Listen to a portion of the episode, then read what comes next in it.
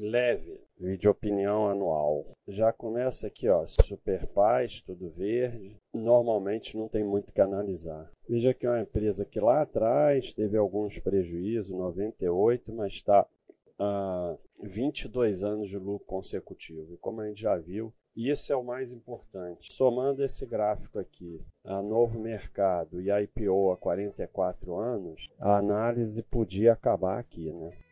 E realmente não tem muito mais o que falar. Comece peças e componentes para motores de combustão. É claro que esse ano de 2020 foi um ano mais difícil, é óbvio, né? As empresas até parando de produzir, mas veja que assim, mesmo assim, ela vai e consegue se manter lucrativa, que é o que importa, né? Já temos aí o vídeo anual do Eduardo. Vamos colar do Eduardo. Agora meu, meu vídeo aqui é colar o final do Eduardo. Um ano bastante prejudicado, foi o que eu acabei de falar. Veja que eu estou colando, mas eu falei. Pela paralisação das atividades frente à pandemia e diminuição do consumo setor automobilístico. No entanto, o último trimestre do ano mostrou sinais de franca recuperação em todas as linhas e mercado. A estrutura de capital segue bem conservadora. É, empresa conservadora, né?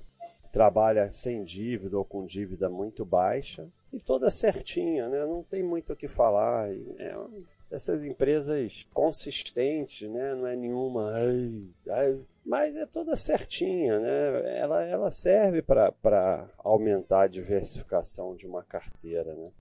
Não tem grandes, grandes explosões e tal, tudo mais, mas é uma empresa toda certinha que se fala pouco, mas que, como eu falei, dá para completar, aumentar a diversificação da sua carteira. Não tem mais muito o que falar, leve é isso aí, bem leve. Um abraço, pessoal.